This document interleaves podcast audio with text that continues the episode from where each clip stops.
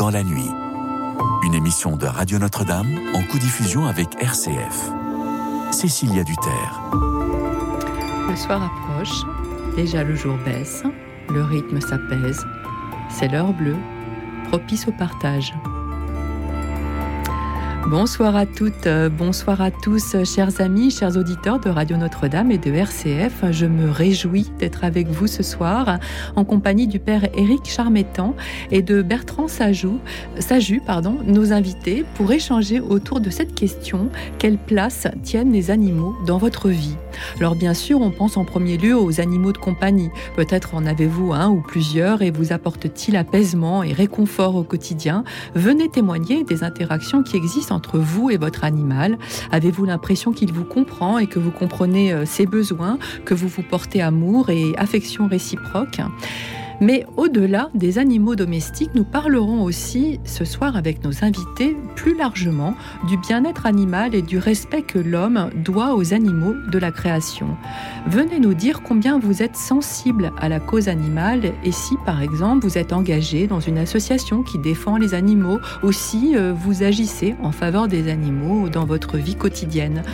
Pour ceux d'entre vous qui vivent à la campagne, qui sont fermier ou éleveur, parlez-nous de votre responsabilité à l'égard des animaux dont vous avez la charge et du soin que vous apportez à leur bien-être.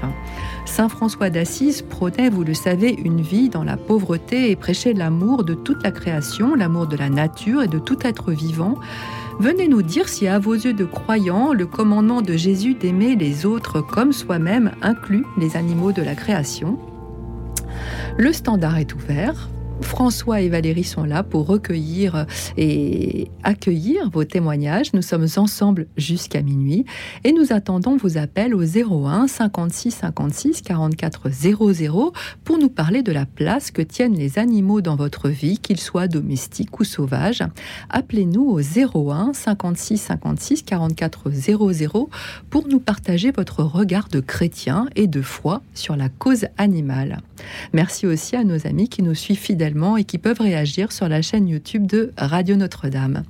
Père Éric Charmettan, euh, Bertrand Séju, bonsoir.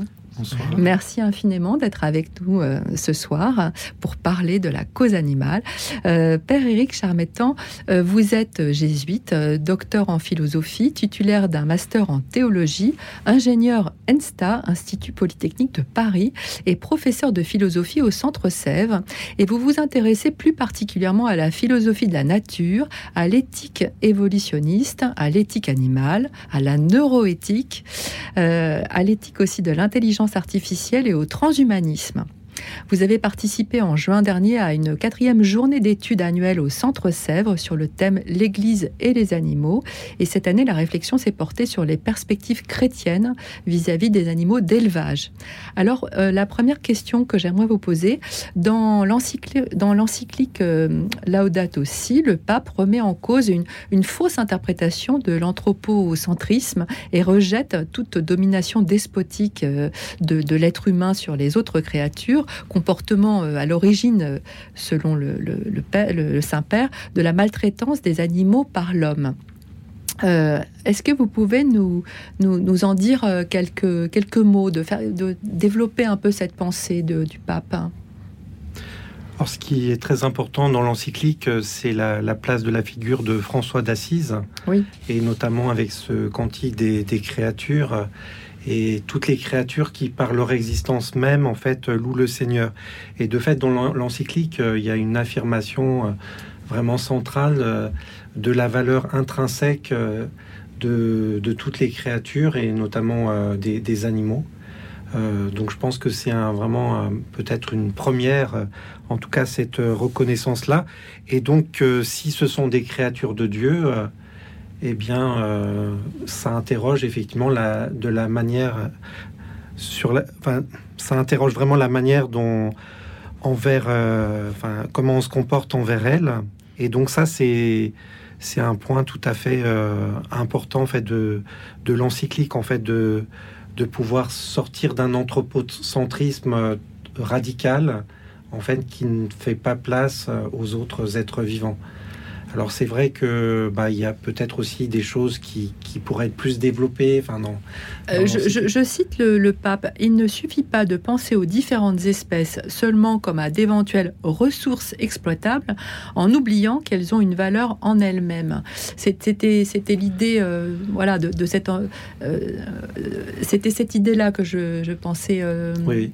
Bah, donc c'est effectivement cette dimension, ce qu'on appelle aussi en philosophie de la valeur intrinsèque. C'est ça. Euh, donc effectivement que les, créatures ont une valeur en elles-mêmes et que donc si elles ont une valeur en elles-mêmes, euh, donc elles ont, elles peuvent, euh, enfin même il y a un devoir qu'elles puissent mener leur vie de créature de Dieu.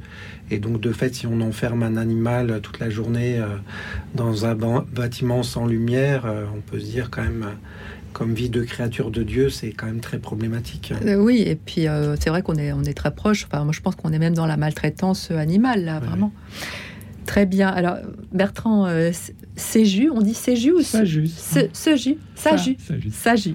Euh, vous, vous, êtes euh, membre de l'association euh, Fraternité pour le respect animal, dont la fondatrice est Estella Torres, qui a participé aux, quatre colloques organisés par le Centre Sèvres que, et, que le père Charmatan connaît bien.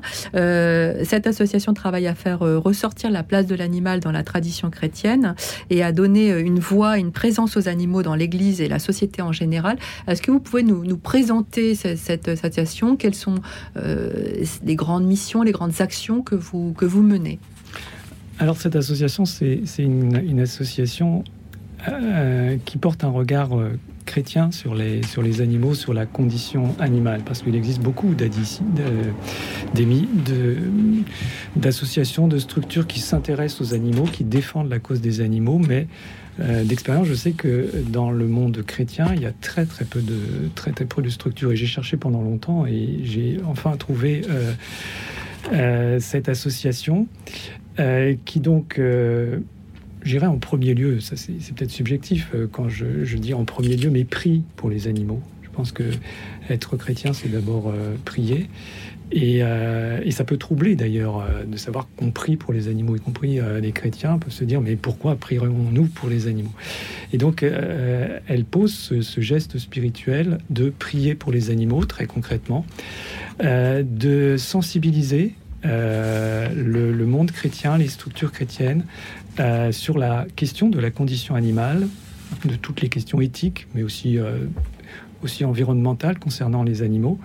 Elle, euh, euh, elle réunit des informations qu'elle synthétise et qu'elle qu'elle fait connaître à, son public. Et elle organise aussi des événements comme des colloques qui sont là encore assez rares, euh, j'irais, et on peut se réjouir que le Centre Srève ait accueilli les colloques qui ont été organisés, co-organisés par par, euh, par cette association. Alors, euh, j'oublie peut-être quelques autres actions, mais c'est les premières qui me viennent à l'esprit pour, euh, pour présenter cette association. Et pour ma part, j'y suis rentré justement parce que je cherchais un lieu, un groupe de prière où l'on prie pour, pour les animaux, et j'aime presque envie de dire avec les animaux. Euh, et euh, je précise que euh, c'est une, une, démarche qui, qui concerne, enfin qui est œcuménique, qui concerne tous les chrétiens et nous réunissons régulièrement, virtuellement parce que ça réunit des gens de différents pays, y compris des États-Unis, du Canada, de Suisse. Et nous avons aussi euh, la présence d'une pasteur euh, protestante suisse qui anime les, temps de prière. Euh, et c'est très heureux de voir que cette sollicitude pour les animaux réunit œcuméniquement des chrétiens. et ça me touche beaucoup. comme on parlait des colloques organisés par le Centre CEP, vous voulez en dire quelques mots Parce que là, il y, en a déjà eu quatre, c'est ça? Oui, tout à fait. Donc, en fait, on avait organisé en 2020, donc ça avait été un peu troublé par le Covid, mais on a pu quand même l'organiser en, 2020, une journée euh, autour de la place des animaux dans l'Église.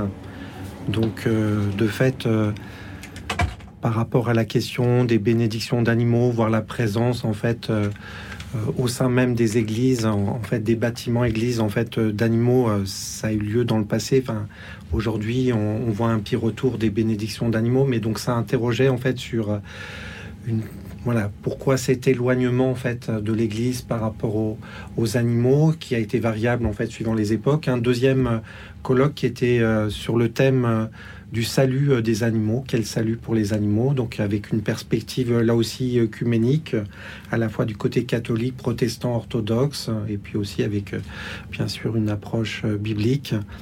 Un troisième colloque autour de quelle éthique chrétienne envers les animaux. Donc si ce sont des créatures de Dieu, en fait, euh, à quel type de comportement l'être humain est invité aussi par rapport euh, à eux. Et puis la dernière journée, donc sur quelque chose de plus appliqué autour de perspectives chrétiennes sur les animaux d'élevage. Donc y a un sujet euh, très sensible en France parce que de fait les conditions d'élevage sont variables, les éleveurs eux-mêmes sont dans des contraintes économiques terribles, et donc c'est, à mon sens, c'est une question de société. Enfin, comment repenser euh, le système euh, d'alimentation euh, en France il y a des actions par rapport à cette question de l'élevage, euh, à, la, à, la, fraternité pour le respect animal En tout cas, il y a un plaidoyer, il y a un, plaidoyer, discours, un plaidoyer interne déjà euh, euh, aux, instances chrétiennes. Mm. et puis, il y a des liens avec d'autres associations qui ne sont pas forcément confessionnelles. Mais il y a ce plaidoyer, oui, c'est l'action, la, je pense, la première action nécessaire en termes, je dirais, de, de transformation des mentalités. Très bien. Alors avant de continuer notre conversation, je vous propose de prendre le premier appel puisque nous avons Yves qui est en ligne. Bonsoir Yves. Bonsoir Radio Notre-Dame. Bonsoir vous intervenants. Bonsoir. bonsoir. Moi j'ai vu quelque chose d'horrible. J'ai vu des, à la télévision des poules qui étaient en cage. Oui. Qui avaient à peine de quoi se tourner. Et je suis contre ça. Je suis contre la maltraitance des animaux d'élevage qui sont maltraités. Vous l'aviez, vous l'avez vu dans un documentaire, un reportage sur justement la condition de. C'est vrai que les, poules, euh, on, voit parfois justement, et c'est souvent d'ailleurs des documentaires ou des reportages qui sont euh, euh, justement pour alerter en fait le public sur les, parce qu'on ne sait pas toujours quand on mange des œufs d'où ils viennent. et vous avez Moi, raison, Yves. toujours des œufs des œufs qui ont été élevés en plein air. Oui, mais c'est vrai que tout le monde ne fait pas forcément le, la, relation n'a pas forcément l'idée. Vous, vous faites bien de, de, nous alerter sur le sur les sur l'élevage des poules parce que c'est effectivement un des élevages les plus euh, denses. Donc on va peut-être euh, euh, interroger nos, nos invités. et puis je voulais savoir si les animaux vont au paradis lorsqu'ils ah, meurent. C'est une bonne question que je voulais poser au, père. Alors, bah, on va lui poser tout de suite. Vous avez bien raison. Est-ce que les animaux ont une âme? Est-ce qu'ils vont euh, au paradis? Nous demande euh, Yves. Alors sur, sur cette question en fait du, du salut euh, des animaux, en, tout cas dans, dans la Bible, on voit que bah, les animaux, par exemple, dans l'arche, ils sont sauvés. bon, du déluge avec euh, l'être humain, euh, mhm. que au sortir de l'arche dans l'alliance de Noé, par exemple, ils font partie aussi de l'alliance.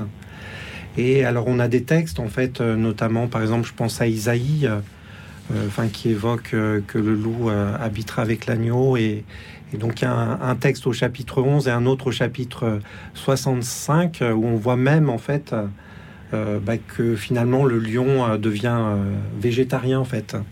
Euh, donc c'est vrai que ça, dit quelque chose en fait euh, voilà, de, de, cette espérance de réconciliation euh, du côté chrétien de la création tout entière.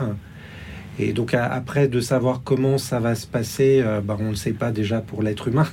oui, c'est vrai, Yves. On, ne sait déjà pas pour l'être humain, en fait. Oui. Mais, mais en fait, c'est vrai que si on considère que l'animal a à quelque part la même place, même si l'homme est supérieur, je dirais, en intelligence, mais euh, à la même place dans la création que l'être que l'être humain, pourquoi n'irait-il n'aurait-il pas droit à une vie éternelle?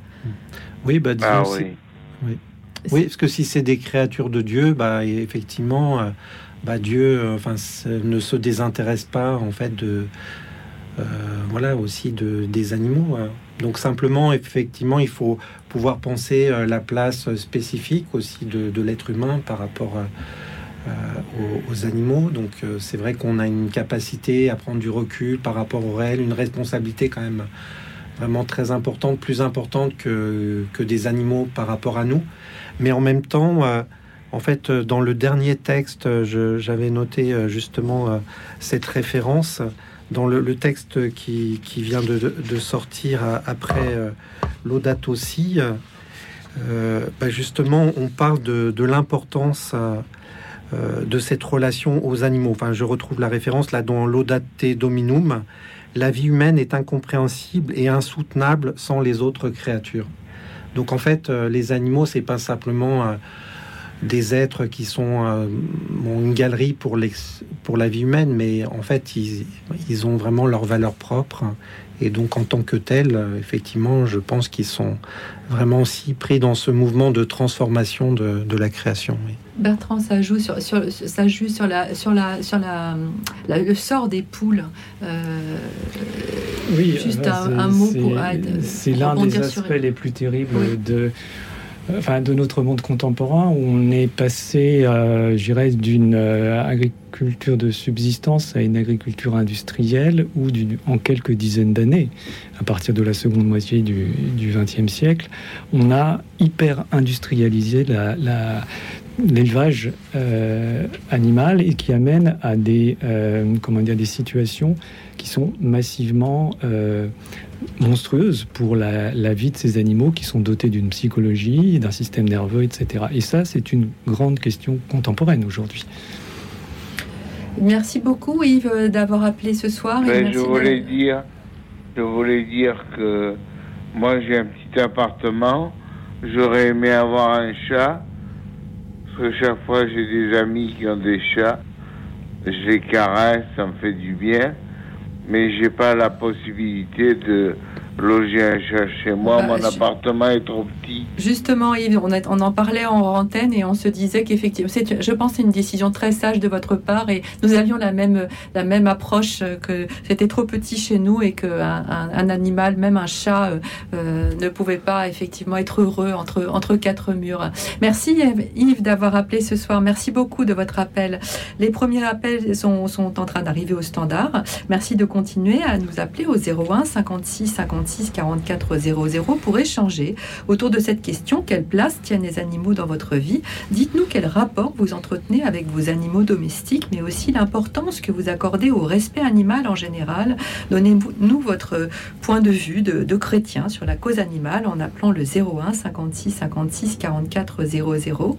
Et avant d'écouter vos premiers témoignages, je vous propose de cette chanson de Francis Cabrel, la corrida, qui est une chanson en forme de plaidoyer contre la tauromachie.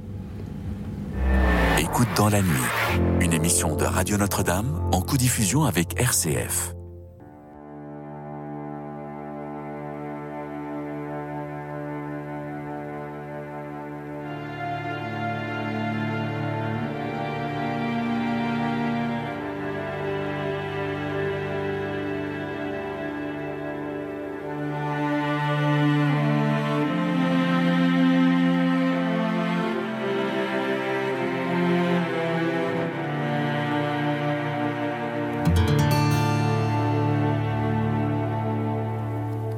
Depuis le temps que je patiente dans cette chambre noire, j'entends qu'on s'amuse et qu'on chante au bout du couloir. Quelqu'un a touché le verrou et j'ai plongé vers le grand jour. J'ai vu les fanfares, les barrières et les gens autour.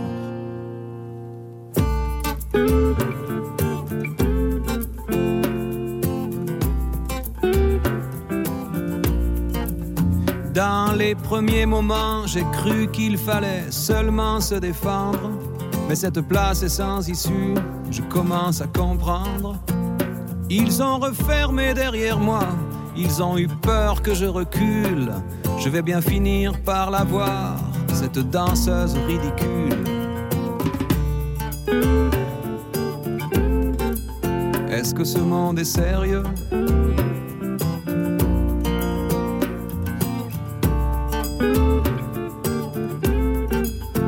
Que ce monde est sérieux?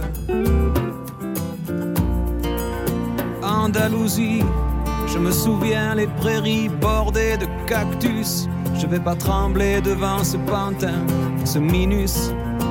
Je vais l'attraper, lui et son chapeau, les faire tourner comme un soleil. Ce soir, la femme du torero dormira sur ses deux oreilles. Est-ce que ce monde est sérieux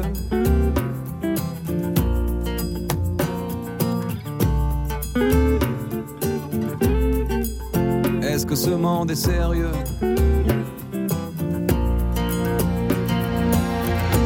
J'en ai poursuivi des fantômes, presque touché leurs ballerines.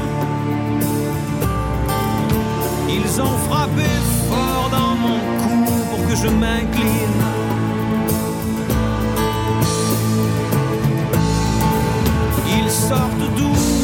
Acrobates avec leurs costumes de papier. J'ai jamais appris à me battre contre des poupées.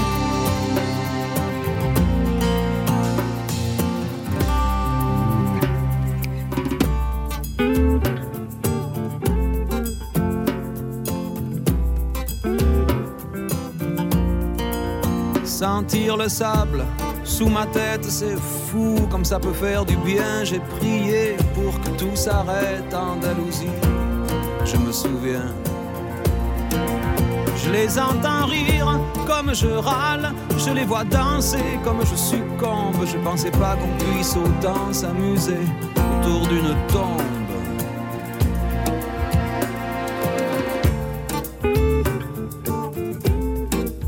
Est-ce que ce monde est sérieux?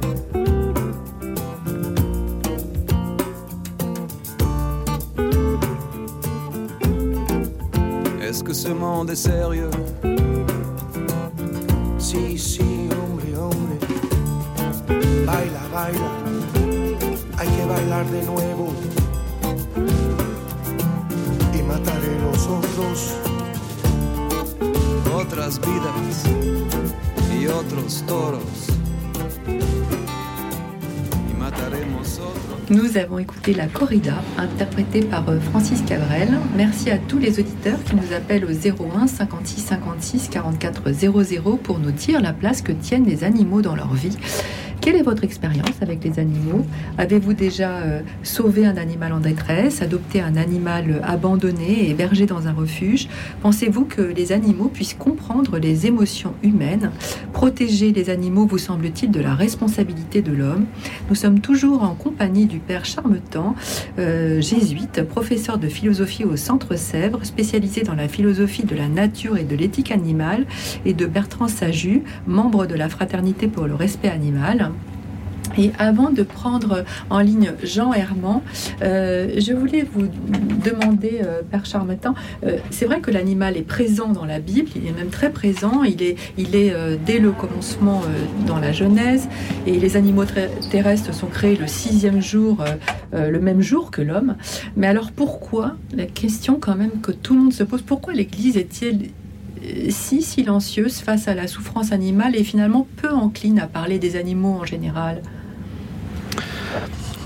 Oui, on peut dire que c'est, ça reste quand même un, peu mystérieux. Il me semble en fait que peut-être c'est une question de, priorité, de se dire euh, voilà que ce message en fait de la Bible, de l'Évangile, c'est euh, pour cette transformation de l'être humain vers euh, cette, ce chemin vers Dieu, et que il y a déjà tellement à faire dans ce domaine.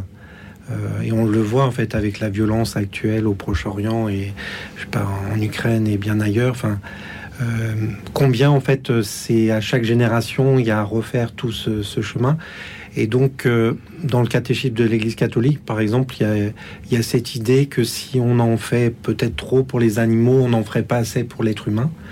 Alors qu'en fait, dans C'est une l'encyclique, concurrence en fait. oui, en fait, alors que dans l'encyclique, il y a un retournement, c'est-à-dire qu'en fait, on nous dit euh, bah, justement que maltraiter euh, l'être humain, c'est c'est analogue aussi, enfin maltraiter les animaux, et que en fait, si on maltraite les animaux, euh, il y a de très bonnes chances qu'on maltraite aussi l'être humain. Mhm. Voilà. Et c'est, je me retourne vers vous, Bertrand euh, c'est un- aussi euh, pour que l'Église s'empare de, de ce sujet un peu plus que vous, que vous militez dans votre oui, association. précisément. Il n'y a, pas, euh, d'ailleurs, dans l'exhortation, il est question, je dirais, des mouvements qui partent, qui partent des gens, des gens simples, et, typiquement des associations comme, comme Fra, Fra,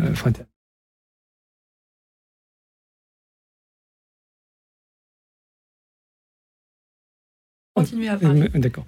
Euh, fraternité pour le, respect animal.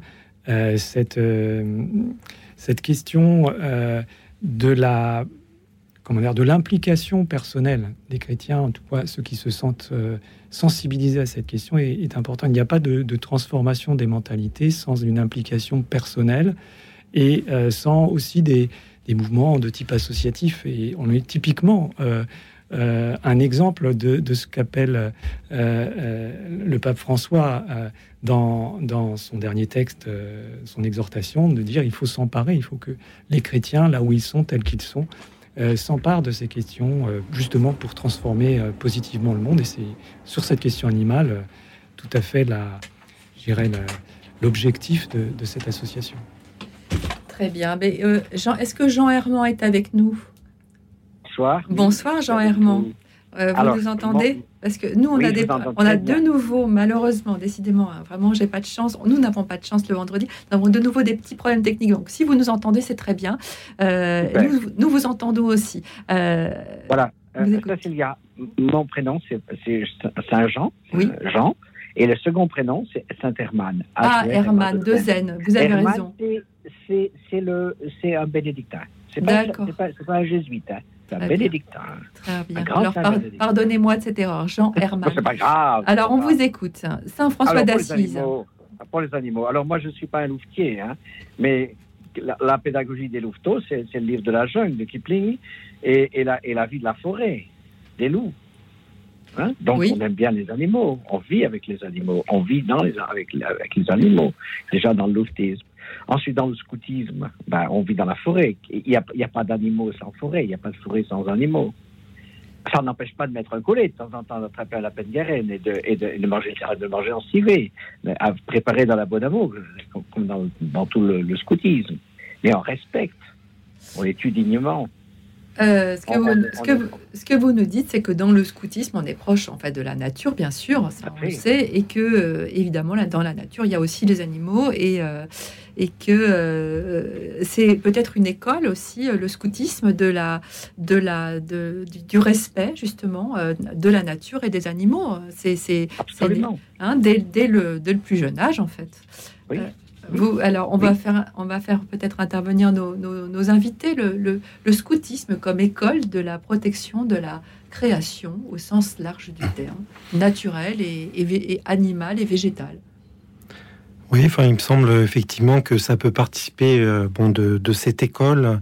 Alors, il me semble tout d'abord sur cette attention, en fait, de pouvoir euh, justement observer des, animaux. Euh, euh, sauvage, euh, de s'étonner peut-être de cette altérité en fait de, tous ces animaux, euh, enfin qui sont très différents de, nous. Moi, je me rappelle en tout cas comme comme enfant avoir été émerveillé de voir par des lézards, des couleuvres, des hirondelles, etc. Enfin donc. Je pense qu'effectivement, dans l'école du scoutisme, si on fait vraiment prête attention, si même peut-être aux fourmis, enfin, à tout ce qui nous entoure, en fait, il y, a quelque chose d'un changement du regard et d'un élargissement euh, en fait de, de, ces relations, enfin de, de voir que voilà cette beauté et cette grandeur de, de la création de Dieu, ce foisonnement de la vie, enfin c'est extraordinaire. Pourquoi il y a autant d'êtres vivants euh, sur Terre? Donc je pense qu'effectivement le scoutisme peut vraiment aider à, à, à cela. Enfin.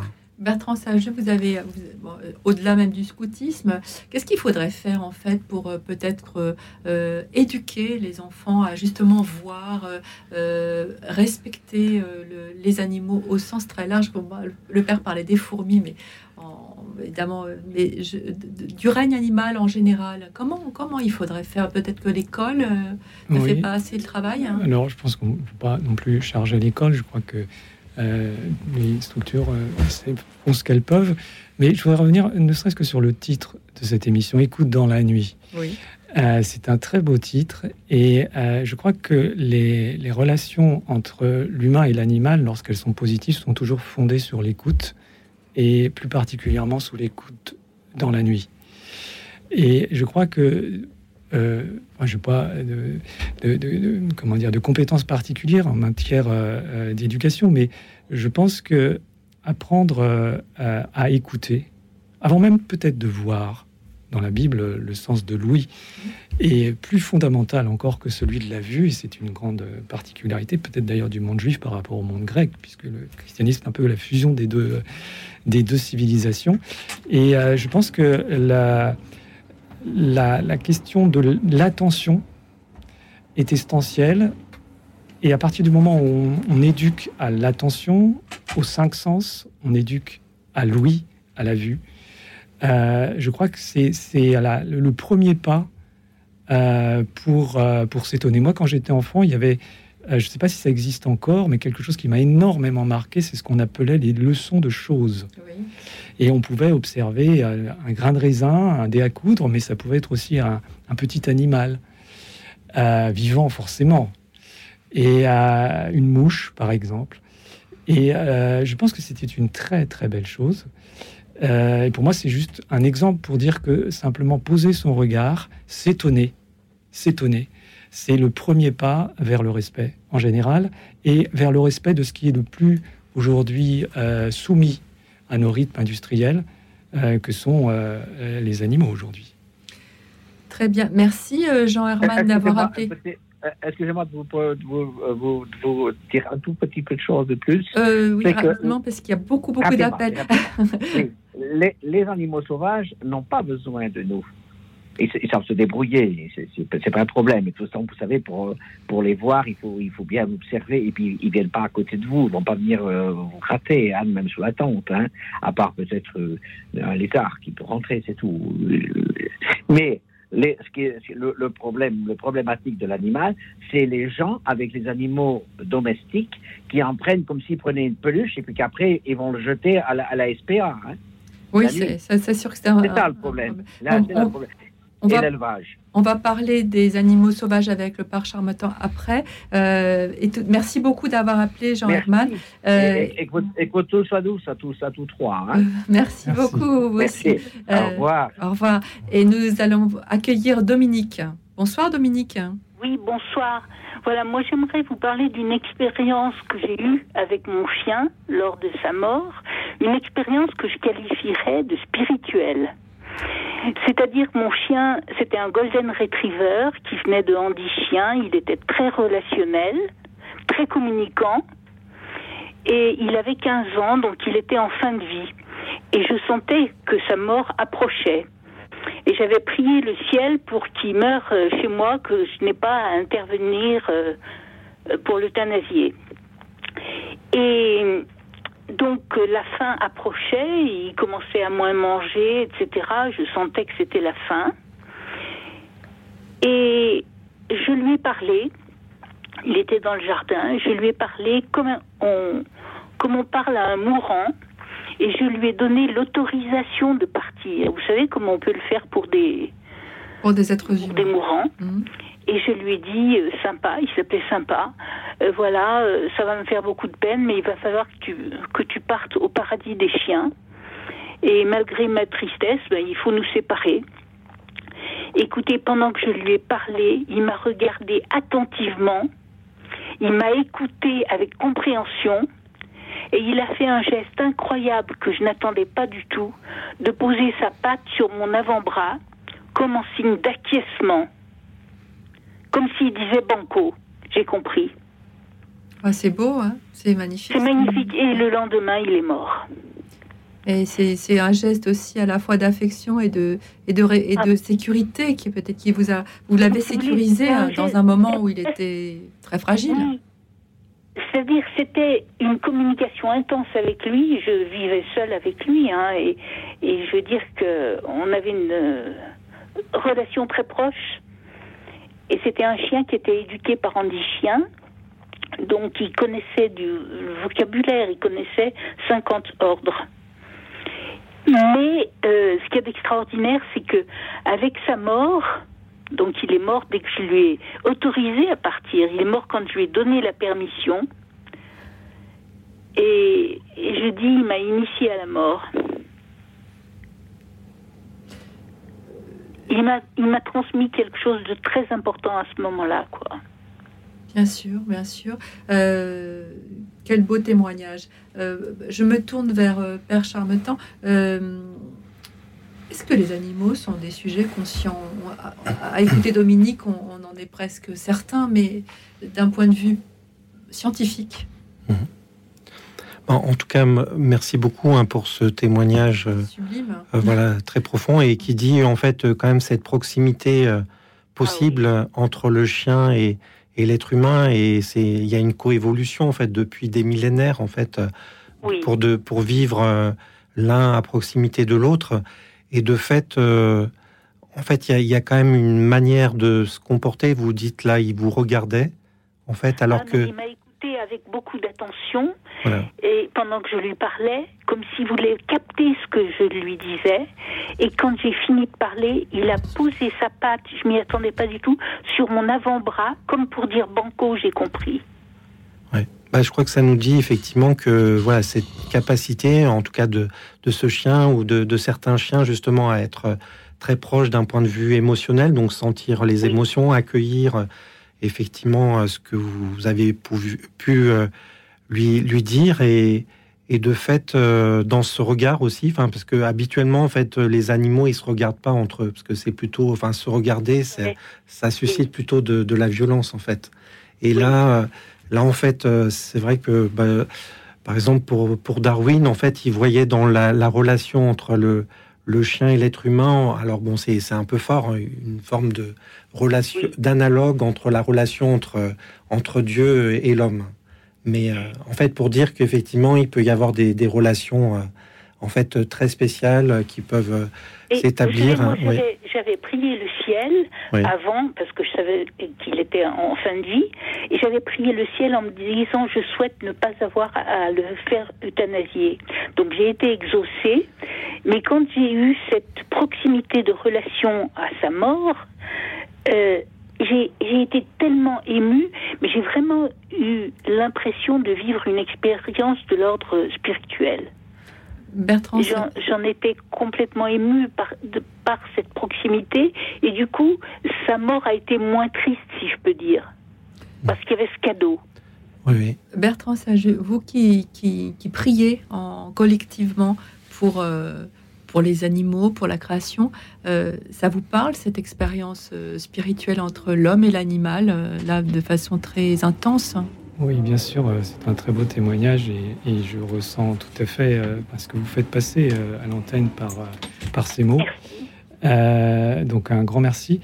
Je, je, je pense qu'il y a une capacité de communication des animaux vers les humains qui est beaucoup plus importante qu'on le croit.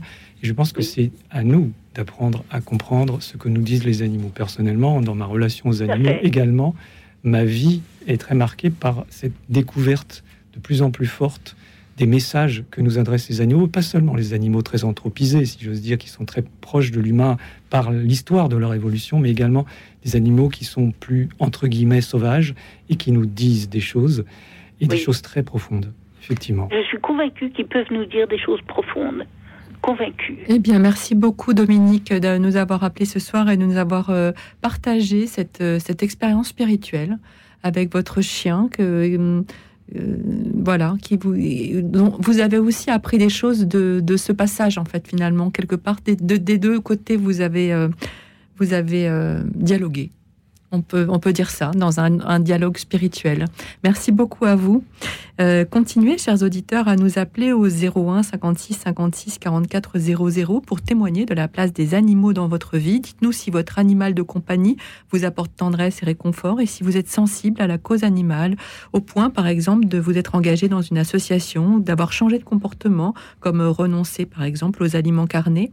Dites-nous euh, enfin si vous souhaiteriez que l'Église s'embarque davantage de la défense animale en appelant le 01 56 56 44 00. Et tout de suite, nous écoutons le psaume de la création interprété par le groupe Blues Velvet Gospel, une, louange à la création et aux animaux qui en font pleinement partie. Écoute dans la nuit, une émission de Radio Notre-Dame en co-diffusion avec RCF.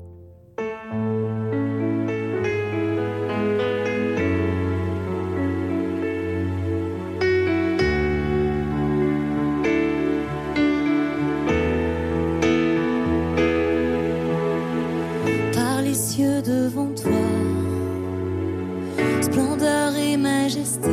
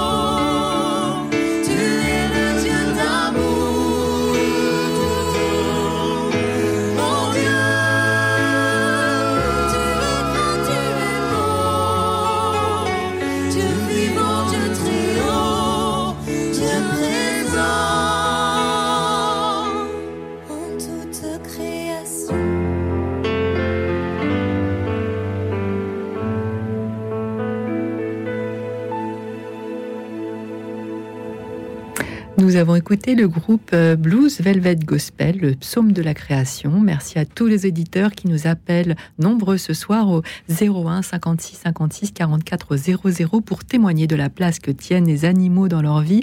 Venez nous raconter votre expérience avec vos animaux domestiques et les animaux en général. La souffrance animale vous scandalise-t-elle? Venez nous dire quel statut ont les animaux à vos yeux de chrétiens. Votre foi vous incite-t-elle à les respecter, à les aimer à l'égal des hommes? 01 56 56 44 00. Nous attendons vos appels à nos côtés pour vous écouter, pour converser avec vous, pour vous répondre. Le père euh, Charmetan, jésuite, professeur de philosophie au Centre Serre, spécialisé dans la philosophie de la nature et de l'éthique animale, et Bertrand Saju, membre de la Fraternité pour le respect animal. Et pour l'heure, nous accueillons euh, Chantal. Bonsoir Chantal. Bonsoir, bonsoir. Bonsoir. Euh, euh, merci. Merci, je ne pensais pas que je passerais avec toutes les, demandes que vous avez. Non, mais c'est un plaisir de, vous de vous avoir. Vous, vous appelez de Pau. Oui, je vous appelle de Pau. Alors, racontez, dites-nous, venez. Alors, tout d'abord, vous avez entendu une chanson de, Cabrel, n'est-ce pas? Oui, sur la, contre la corrida.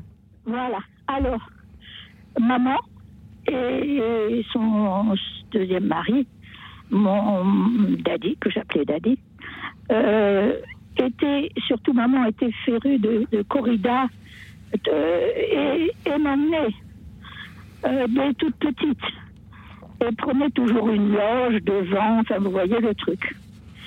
Et moi j'étais euh, très, très sage, au bon sang je n'étais pas. Euh, il, aurait fallu que je sois un garçon, donc j'étais une petite fille et ça, ça plaisait pas du tout à maman. Voilà. Alors donc euh, là, je, n'avais qu'une chose à faire, c'est me taire. Et là, il y avait un. Je, me demande si c'est pas Manolete qui était qui est devenu célèbre par la suite. Ah, oui, un toréador, oui, important. C'était un tout jeune toréador. Et là, ah, il a été massacré, ce taureau, mon Dieu Seigneur. Et ça dégoulinait de sang et tout. Et à un moment donné, il a eu un réflexe. Paf Il a fait tomber le jeune toréador. Et à ce moment-là, euh, qu'il l'avait d'ailleurs loupé hein, avec l'épée à la fin. Mais bon.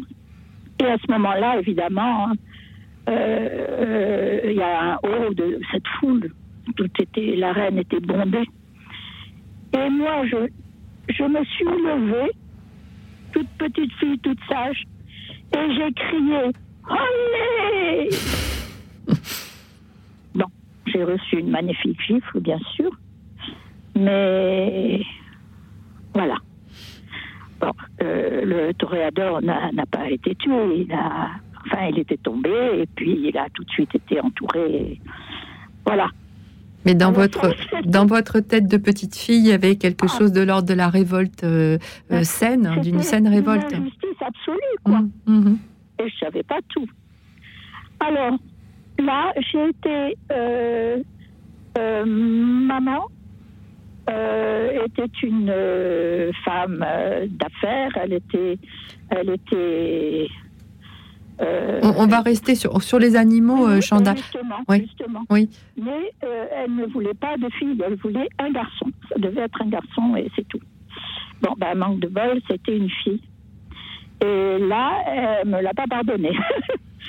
Donc, elle ne voulait pas que j'ai une quelqu'un à la maison quand elle s'absentait parce qu'elle était modéliste. Alors, euh, Chantal, on va, on va, on va, on va rester sur la tauromachie. Ça vous ennuie pas si on reste sur la tauromachie parce que c'est très intéressant ce que vous avez soulevé. Et euh, je voudrais qu'on reste sur euh, sur cette révolte d'enfants qui est, qui est, très importante. Alors rapidement, parce que vous savez, il y a beaucoup de gens qui veulent avoir l'antenne. bien comme bébé dans mon berceau, dans le, très grand appartement de maman. J'ai eu le premier chaud chaud vous savez, ces chiens. Oui, les chiens, bien euh, sûr. Voilà. Et c'était le premier qui est arrivé à Casablanca euh, avec la langue bleue. Hein. Et c'est lui qui allait me voir. Et quand, manifestement, je l'ai su après, euh, quand il sentait que j'avais de la fièvre ou que je pleurais, alors je, j'avais pas l'habitude de pleurer, mais comme je pleurais, ma mère lui avait appris comment ouvrir la porte et, il, et, pousser ensuite la porte pour fermer. Et il fonçait aller la chercher trois rues plus loin. Et elle savait qu'il fallait venir tout de suite. D'accord. Vous aviez donc un, un, sauveur, un, chien sauveur, euh, si j'ose dire. Euh, bah, alors ça, c'était Amouk. Bon. D'accord. Ensuite, euh, bon. Alors, on va, on va, on, on va faire, on va faire, on va faire, on va converser avec nos invités sur ces deux, deux, deux choses que vous avez soulevées. D'abord, cette, je me tourne vers vous, Bertrand Saju, sur cette révolte d'enfants qui finalement était, était sage. Finalement, c'est peut-être ce regard d'enfant qu'il faudrait, qu'il faudrait garder pour, pour plus tard cette révolte d'enfants Qu'est-ce qu'elle qu'est-ce qu'elle nous dit? Le, royaume des cieux appartient aux enfants. Euh, effectivement, il y a un regard d'enfant qui peut justement voir ce qu'il y a euh, de faussé, mais pourtant complètement intégré dans la culture.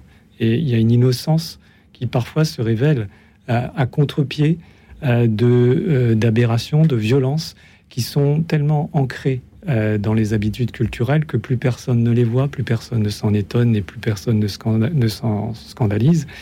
Et précisément, ce témoignage montre que euh, il y a comme une intuition, de, du cœur d'enfant euh, vers cette compassion, et puis aussi peut-être ce désir de justice. pourquoi, pourquoi s'acharner jusqu'à la mort sur un animal qui n'a rien demandé finalement Donc c'est voilà cette spontanéité de l'enfant euh, elle, nous révèle aussi euh, ce, regard d'enfant. Et on parlait tout à l'heure du livre d'Isaïe, de la prophétie euh, d'Isaïe au chapitre 11 du livre. Vous citiez, il est question justement d'un enfant. les, deux, premiers versets, si je me souviens bien, le loup habitera avec l'agneau, le léopard se couchera près du chevreau, le veau et le lionceau seront nourris ensemble, un petit garçon les conduira. Très bien. Et sur le, alors j'interroge le père euh, Charmetan sur le deuxième aspect de, de ce témoignage, ce, ce, ce, chien qui sent en fait quand euh, l'enfant est malade. C'est incroyable cet instinct aussi qu'ont les animaux. De, il y a aussi une interaction incroyable avec l'homme là. Oui. Bah, je pense que c'est quand même aussi particulier en fait euh, chez les chiens, enfin cette capacité d'empathie ou de sentir les émotions et en sens inverse en fait quand ils ont fait quelque chose qui était contraire à ce aux consignes en fait du maître, en fait d'avoir une forme de sentiment bizarre, quasiment de culpabilité. Euh, donc euh, de fait, au niveau de voilà de cette dimension, enfin des, émotions. Aujourd'hui, on parle beaucoup de la sentience, donc cette capacité à avoir des émotions, à avoir une, des expériences subjectives. Bah, le, chien est, est, très caractéristique pour, pour ça. Oui. Merci Chantal d'avoir appelé ce soir, nous avoir euh, fait part de, votre témoignage qui avait ces, deux axes très intéressants, nous permet de parler de la tauromachie quand même, qui est voilà toujours ce, sujet qui revient et qui n'est toujours pas quelque part réglé. Et, euh, alors justement entre la, on parlait de, l'interaction entre l'homme et l'animal, de la sentience. Euh, moi, je voudrais qu'on parle un peu de la médiation animale. Euh, qui des deux veut en parler? Peut-être Bertrand Saju ou, ou Père, Père, Charmetan? Vous voulez parler de la médiation? Parce qu'il y a un aspect très intéressant aussi là dans de, de, la relation mm. entre l'homme et l'animal. Mm. Euh, alors peut-être c'est l'occasion de parler. Il y a eu un document épiscopat qui s'appelle Des hommes et des animaux, regard et mots choisis, euh, justement qui est paru il y a il y a, il y a deux ans, euh, donc, euh, qui avait été mené par euh, monseigneur Jean-Pierre Villemain, qui est maintenant évêque du Mans. Et donc pour dire qu'il y a un intérêt l'Église, et il y a eu justement différentes personnes interviewées, et notamment une, une personne qui s'occupait d'une association qui confiait des, des, animaux à des détenus. Et en fait, des détenus de prison. Oui. En fait, donc pour, c'était pendant la journée, donc mais euh, donc et des animaux qui avaient qui venaient de refuges de SPA, donc eux-mêmes qui avaient été victimes euh, en fait de maltraitance et, et, elle disait combien bah en fait ça fait faire un chemin, euh, enfin un peu de de enfin de thérapie, enfin de réconciliation à la fois pour le détenu et puis pour l'animal en fait. Donc d'être mis en position où on doit s'occuper enfin de d'un être si différent de, de nous bah, ça fait naître ou renaître cette capacité d'empathie et de sollicitude en fait qui peut parfois être très enfouie cette euh, médiation entre le, le, chien, notamment, c'est souvent avec le chien, euh, elle, existe aussi dans les, dans les EHPAD, j'ai vu ça. Elle existe aussi dans les hôpitaux. Elle existe dans les classes, hein, avec, par exemple, dans des classes un peu difficiles, avec certains élèves euh, qui ont des difficultés de concentration. Vous voulez nous en parler un peu, Bertrand Saju Oui, alors on le sait aujourd'hui que la proximité avec l'animal, c'est un a une dimension thérapeutique euh, extrêmement importante. Et c'est vrai que, heureusement, euh, il y a de plus en plus d'expériences, d'associations euh, ou de, programmes parfois un peu expérimentaux pour, pour essayer de, de, vivre certaines expériences thérapeutiques avec le soutien d'animaux. Et je voudrais quand même, je, moi je ne peux pas m'empêcher, si vous voulez, de, penser cette question de la relation entre l'homme et l'animal euh, sans, faire référence aux Écritures. Je rappellerai que dans le tout premier euh, chapitre de l'Évangile de Marc, euh, il est question de la tentation et donc notamment le Christ qui est poussé au, désert pour être tenté par Satan. Il est poussé par l'Esprit Saint. Et l'évangile de Marc est extrêmement lapidaire, mais il dit une phrase très forte en parlant du Christ. il est les anges le servaient euh, et, il, vivait avec les bêtes sauvages. Et euh, cette proximité du Christ, vainqueur de toute tentation, de toute passion, euh, avec les animaux sauvages, nous montre qu'il y a une relation directe très forte et qui renvoie à la question que vous avez citée tout à l'heure de la réconciliation. Le mot réconciliation est d'ailleurs dans le dernier texte du pape François, dans l'exhortation. Euh, je, devrais simplement dire que ce, thème euh, du, du, Christ qui est euh, entouré de bêtes sauvages et qui vit avec ces bêtes sauvages parce qu'il a vaincu toutes les passions, a été représenté dans l'iconographie chrétienne. C'est un thème très rare, mais qui est très parlant parce que on voit le Christ entouré d'anges et d'une multitude d'animaux sauvages et qui vivent en paix. Et ce, thème iconographique, en fait, ne fait que illustrer une question théologique qui se pose depuis euh, les pères de l'Église jusqu'à nos jours, qui est celle de la réconciliation universelle. Effectivement, c'est ça l'enjeu euh, de cette médiation. Merci beaucoup, merci. Nous allons faire une, courte pause euh, de deux minutes et nous retrouver juste après. Vous pouvez continuer à nous appeler au 01 56 56 44 00 pour nous partager votre regard sur les animaux et la place qu'ils tiennent dans votre vie. 01 56 56 44 00. À tout de suite.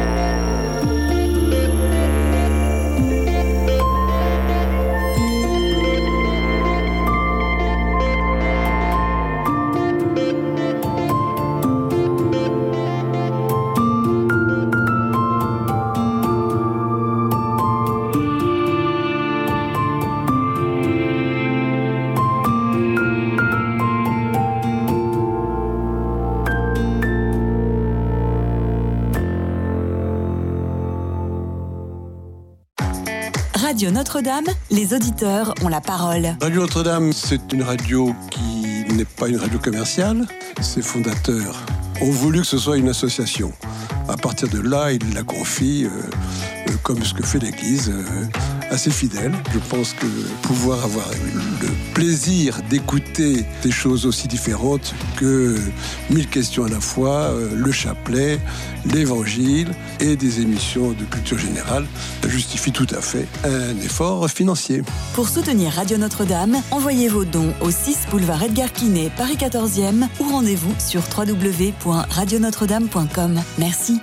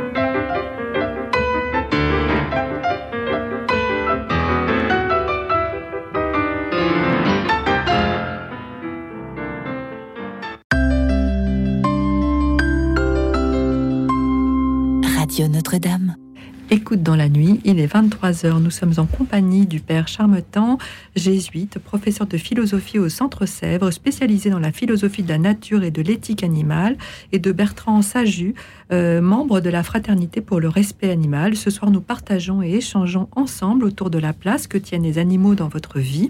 Vous pouvez continuer à nous appeler pour nous offrir vos témoignages au 01 56 56 44 00.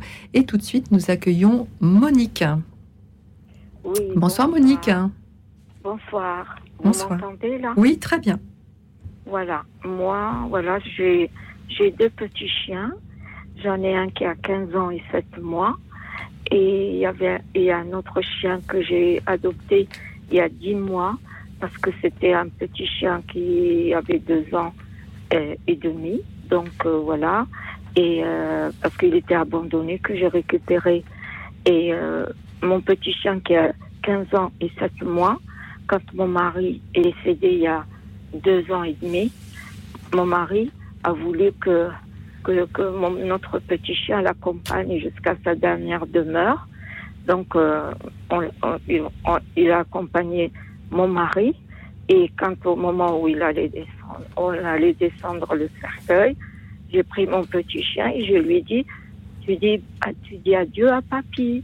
Alors il a senti le, cercueil, il a, il a fait comme ça. Il a senti qu'il était dedans. Alors euh, voilà, il y a ça. Et puis l'autre petit chien, c'est un bichon maltais qui est très mignon. Il a trois ans maintenant passé. Vous voyez, les gens, ils prennent des animaux, après ils les abandonnent. Parce que vous voyez, euh, des gens riches qui abandonnent des, des animaux comme ça. Pas mon Jack Russell, parce qu'il lui, euh, je l'ai depuis l'âge de trois mois. Mais celui-là, le pauvre, il allait à la SPA. Alors je l'ai pris, je l'ai soigné. Et, je suis très heureuse avec mes animaux parce que vous voyez le Jack Russell qui a 15 ans et demi, tous les soirs, il va dans la chambre de papy, il va regarder, il croit qu'il est là pour lui dire bonsoir. Et le matin, quand il y va, pareil, il va dans la chambre et parfois le soir, vous voyez, il s'assoit entre la chambre et la salle de bain dans le couloir et il regarde la porte d'entrée jusqu'à maintenant pour voir si papy va venir. Alors je lui dis, papy il ne viendra plus, papy il est mort. Voilà. Et donc vous voyez, donc moi je trouve lamentable la lâcheté humaine. Moi je suis en colère, la lâcheté humaine. Par an, on abandonne 100 000 animaux en France. Et je trouve ça. Ils prennent des animaux quand arrivent les vacances. Eh ben, ils les jettent. Ou quand ils ont la crise actuelle, eh ben, je regarde la SPA sur la 8 et je suis choquée. Je reçois le journal de Brigitte Bardot avec tous les, les procès qu'elle fait et je vois les animaux dans un état. Je me dis, mon Dieu, mon Dieu, pourquoi il y a tout ça? Et vous savez, je vais vous dire, moi j'ai beaucoup aidé les humains. Quand je travaillais, j'avais un très bon salaire, j'ai beaucoup aidé les humains, j'avais le cœur sur la main. Eh bien aujourd'hui, je suis malade, tout le monde malade et pas d'argent. Enfin, j'ai une petite retraite. Eh bien, tout le monde m'a tourné le dos. Mais, vous voyez, je suis pauvre. Je suis pauvre, pas riche. Voilà. J'ai d'autres problèmes que je ne peux pas expliquer. Vous savez, tous les mois, je fais prélever sur mon compte 10 euros pour la SPA. Alors justement, Monique, euh, je, rebondis sur ce témoignage. Euh, c'est vrai que les refuges de la SPA, c'est un, point qu'on n'a pas encore euh, soulevé. J'aimerais entendre Bertrand Sajus sur cette, sur cette question. Vous soulevez un vrai problème. Y a, ils sont archi complets. 100 000 animaux abandonnés, c'est incroyable en fait. C'est qu'est-ce qu'on Parents, oui, oui, tout à fait. Euh, oui, alors on parlait tout à l'heure de la question industrielle, euh, qui est une grave question, mais il y a aussi la question de la vie quotidienne euh, dans la relation aux animaux, et en particulier aux animaux domestiques. On voit bien là l'immaturité d'une grande partie de la population dans son rapport aux animaux du quotidien, aux animaux qu'on dit de compagnie. on voit que c'est un autre aspect de la défaillance humaine euh, dans son rapport avec, euh, avec les animaux, qui euh, une défaillance, j'irais, sur le plan peut-être affectif. Là, c'est plus sur le plan économique, mais sur le plan affectif, où il y a vraiment une instrumentalisation affective dans la relation à l'animal et sans aucune profondeur. là encore, alors je pense que c'est quand même un phénomène dans l'histoire dans notre histoire humaine qui est relativement récent, euh, cette manière, euh, je dirais, de, réduire euh, des animaux de compagnie à des statuts de pratiquement de peluche, qui est peut-être lié peut-être au, à, la, culture de consommation et qui, qui, se manifeste notamment aussi terriblement dans la relation avec les animaux qui sont simplement des objets jetables. Vous voulez dire un mot, Père Charmatan? Euh, oui, en fait, je pense qu'il y a une responsabilité de fait de se dire est-ce qu'on est capable dans la durée d'accueillir un animal, euh, s'en occuper, enfin penser à la question des, vacances, euh, de l'emporter avec soi en vacances ou de le confier à quelqu'un d'autre. Mais de fait, c'est vrai qu'il peut y avoir une forme en fait de l'animal un peu objet, c'est-à-dire voilà, on peut le caresser, il nous fait plaisir, et puis après, ben, voilà, on passe à autre chose.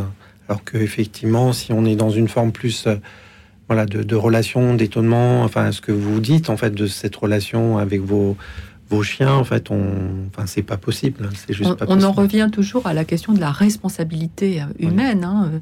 Merci beaucoup, Monique, de votre témoignage. je simplement dire quelque chose, s'il vous plaît. Parce que vous savez, les gens, ils achètent des animaux.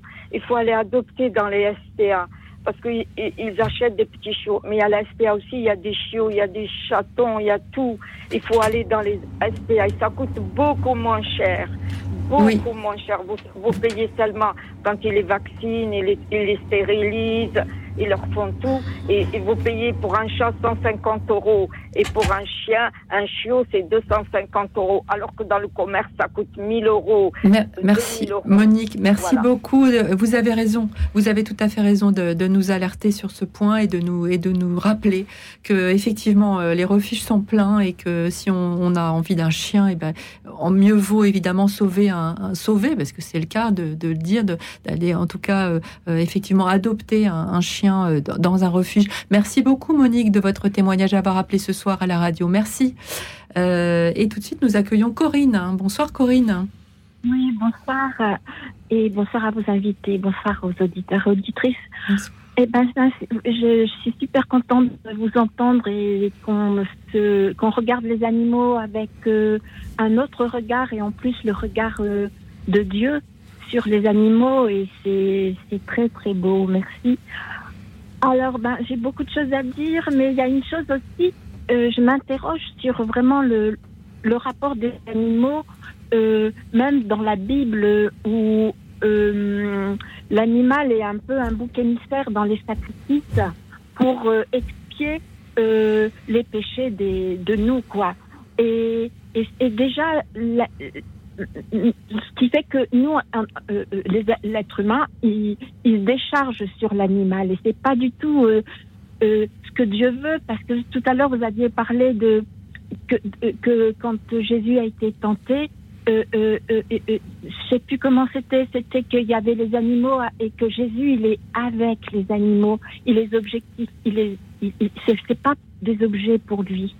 Et et, le fait que on, a ça peut-être ancré euh, dans, dans l'humanité, le fait que on, sacrifie les animaux et, les animaux ils doivent pas être sacrifiés, ils doivent être respectés. Et, et le seul sacrifice dans la Bible qui est accepté, c'est euh, euh, mince, comment on dit, le, le sacrifice d'action de grâce.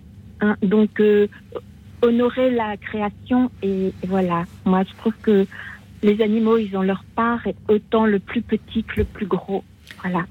On va, on va inter interroger le père Charmetan sur cette, cet aspect.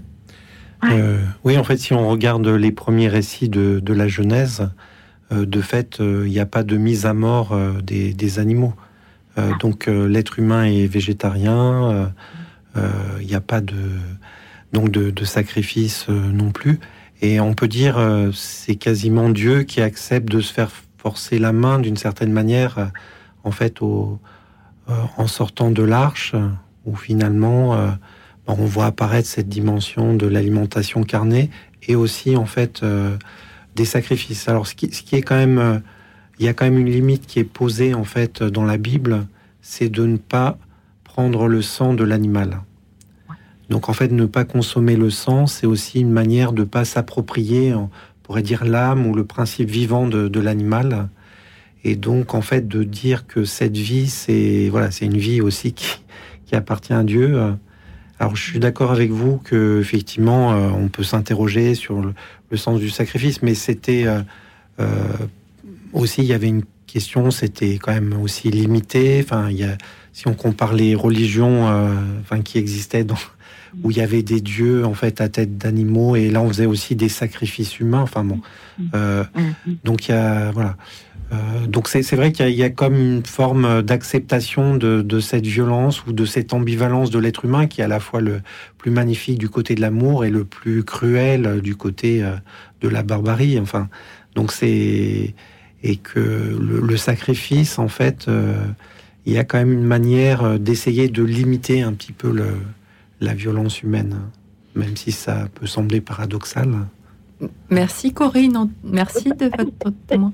Oui, je peux juste aussi dire quelque chose parce que euh, il y a euh, au niveau de la société, euh, à l'école, parfois, même quand moi j'étais plus petite, on, on, on, on, je sais plus comment on faisait, on disséquait une des animaux, etc. Et je crois qu'on a, on a, on peut demander à, à l'éducation nationale si on a des enfants scolarisés, ben, qui ne participent pas à, à ce genre de vous parlez de la dissection Oui. La, la vivisection. La, vivic... ouais. non, bah, la vivisection, je crois qu'on ne fait plus vivisection, oui, mais oui. dissection, les animaux sont déjà morts. Vivisection, ce serait vraiment horrible. Oui. Mais, euh... mais, mais c'est vrai qu'autrefois, moi, j'ai eu encore ça. Enfin, à l'école, effectivement, Des sur souris, la grenouille, euh, l'arc réflexe. Donc, euh, de la grenouille. Ou, donc, on, on fracasse le crâne de la grenouille. Et, voilà. Déjà pour des petits, quoi. Voilà. Oui, oui, oui. C'est vrai que moi j'en ai encore des souvenirs, euh, j'en tremble encore. Vous avez raison, vous avez bien raison Corinne. Merci beaucoup d'avoir appelé Corinne ce soir, merci de votre témoignage et nous prenons tout de suite le témoignage de Daniel. Bonsoir Daniel. Oui, bonsoir, bonsoir à vous tous. Je, je salue le père Charmetan parce que j'ai assisté au centre Sèvres au colloque. Euh, je suis Daniel et je fais partie de l'association Notre-Dame de, de toute pitié. Euh, oh, il y aurait tant de choses à dire sur cette question de sur cette question du rapport de, de l'homme et de l'animal. je vais dire un peu les choses euh, en vrac.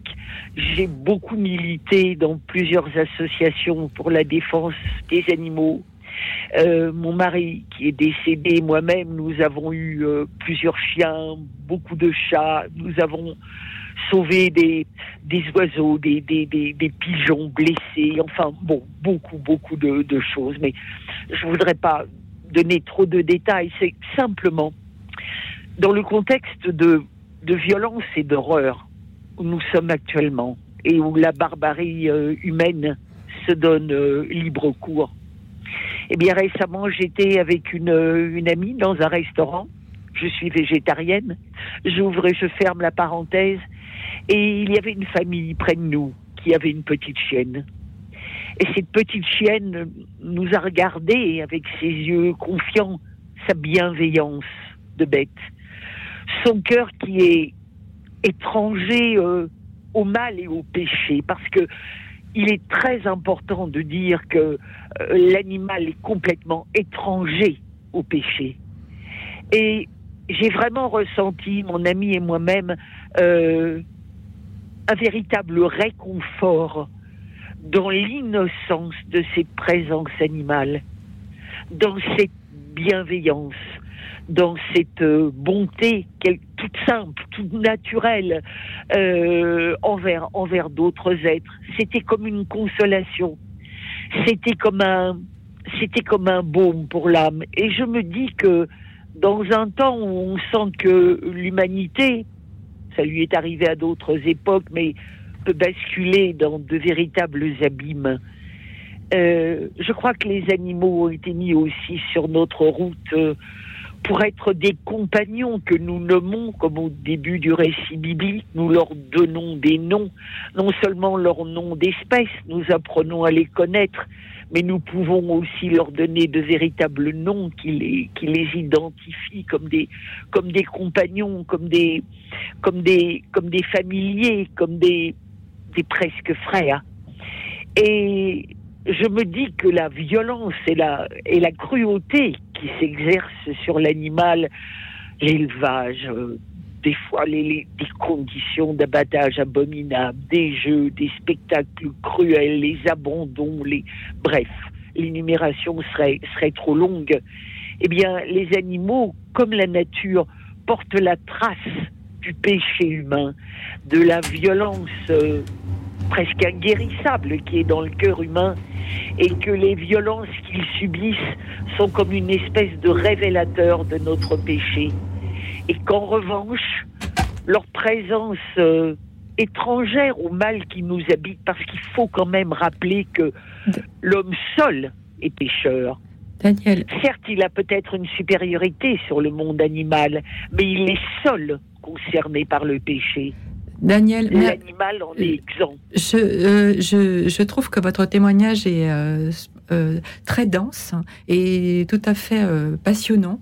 Euh, est-ce que vous voulez bien rester en ligne parce que nous allons faire une pause, une petite pause musicale et puis nos, je vais faire, nous allons faire interagir nos, nos, invités sur l'ensemble de, ce que vous avez dit justement entre le rapport entre la violence des hommes et puis ce, ce, ce regard plein de, de, bienveillance et de et de ce regard d'enfant en fait presque que qu'ont certains animaux. donc je vous je vous demande de rester en ligne. Nous allons faire une pause musicale en écoutant Les fauvettes plaintives du compositeur du XVIIe siècle Jean-François Couperin, interprété au piano par euh, Marcel Meyer. Un enregistrement où vous allez peut-être entendre un, peut-être un petit souffle parce que c'est un enregistrement euh, euh, original qui date de 1946 mais qui est très beau. Écoute dans la nuit, une émission de Radio Notre-Dame en co-diffusion avec RCF.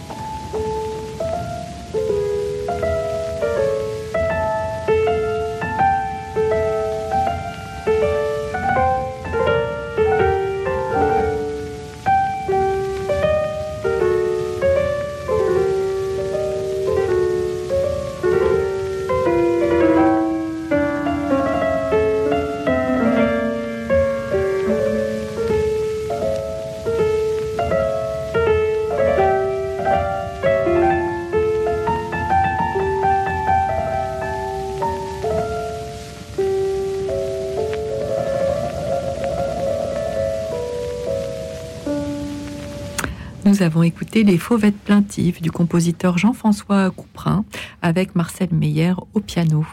Euh, alors nous étions avec Daniel et euh, le père Charmetan euh, voudrait dire un mot sur, sur le, péché et la violence.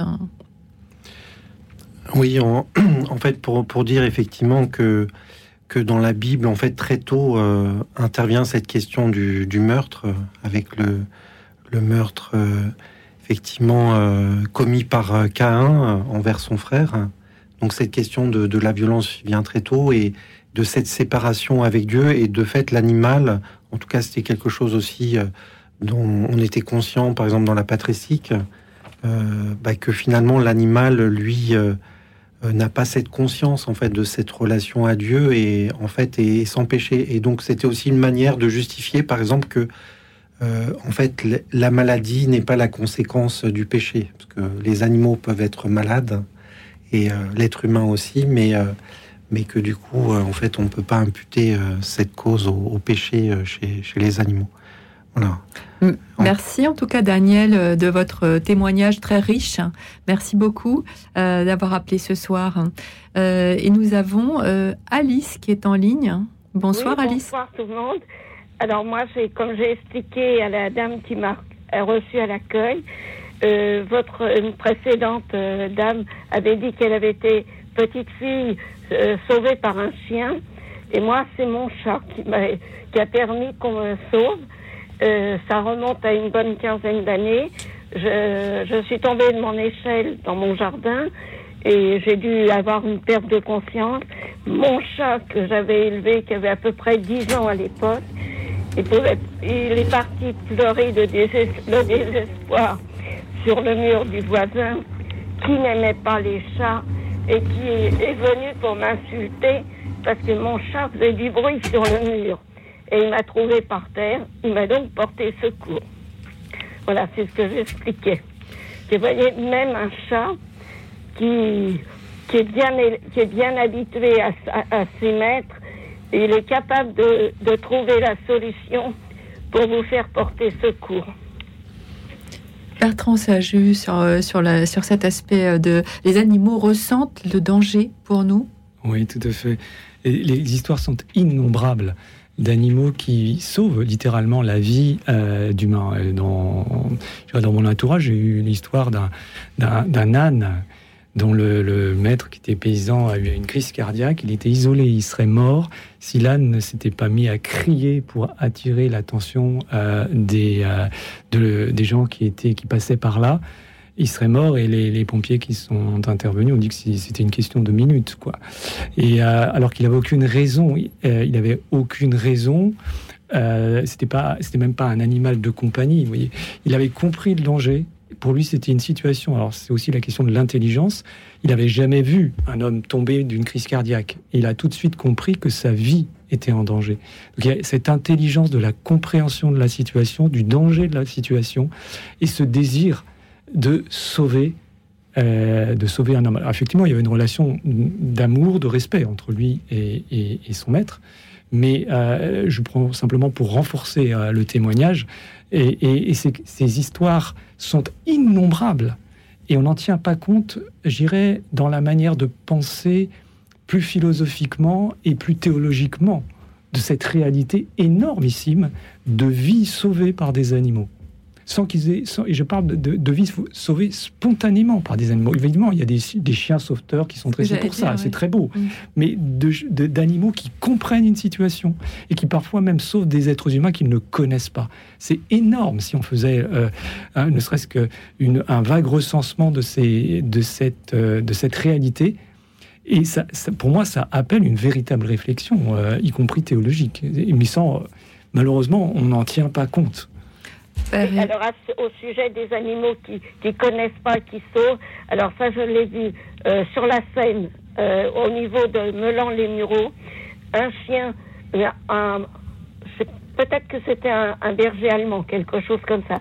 Il a sauté du, pont pour aller sauver un enfant qui se noyait, qui connaissait pas. Oui. Hmm. Euh, Père Charmetan, le intelligence, instinct, intuition, Qu'est-ce qu'on peut, vous qui êtes spécialiste des, La mort proche. Oui, aussi. Vous avez raison, Alice. on va laisser le père Eric Charmetan nous, nous, éclairer, lui qui est spécialiste de, de, notamment des neurosciences, parce que là, ça peut. Est-ce que ça intervient?